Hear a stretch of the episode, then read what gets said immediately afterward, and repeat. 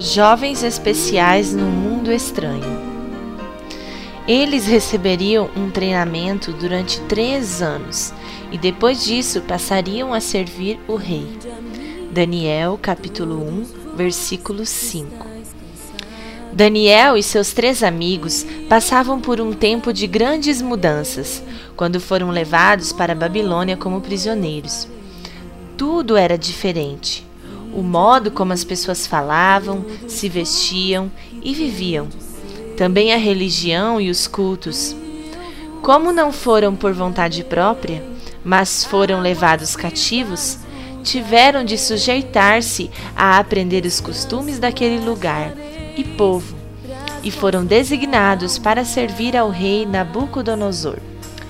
Como iriam se portar diante disso?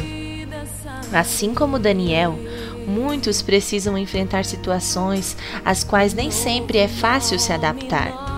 Às vezes, as mudanças ocorrem por causa da troca de emprego dos pais, que os obriga a ir para outra cidade.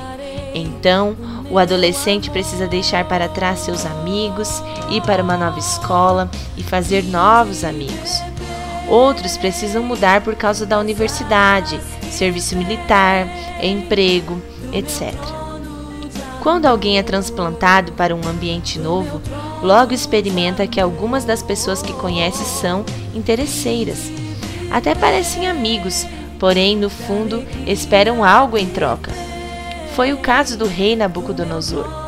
Ele havia dito que Daniel e seus três amigos deveriam receber uma ótima alimentação.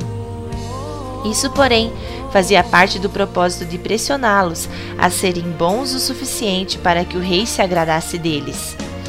Podemos até imaginar a competição entre diversos jovens para ver quais seriam escolhidos pelo rei.